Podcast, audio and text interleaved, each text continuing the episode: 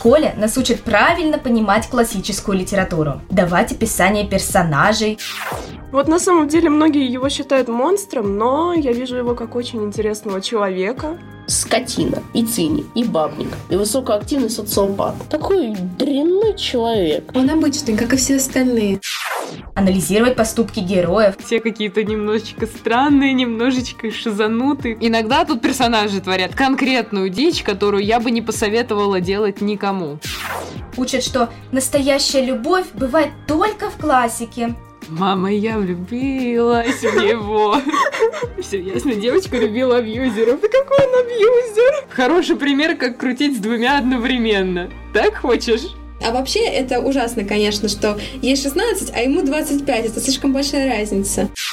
В школе нас учат понимать классическую литературу правильно. На уроках мы говорим не то, что хотим сказать, а то, что от нас хотят услышать. В подкасте «Читай-болтай» подростки смотрят на классику под другим углом и говорят то, что не могут сказать на уроках литературы.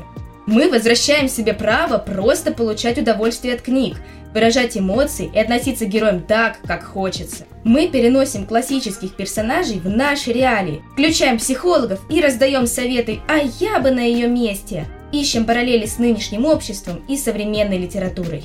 В каждом выпуске новые ведущие, новые мнения и старые знакомые книги. Подписывайтесь на нас и слушайте на всех платформах. Подкаст «Читай-болтай» создан при поддержке Фонда президентских грантов –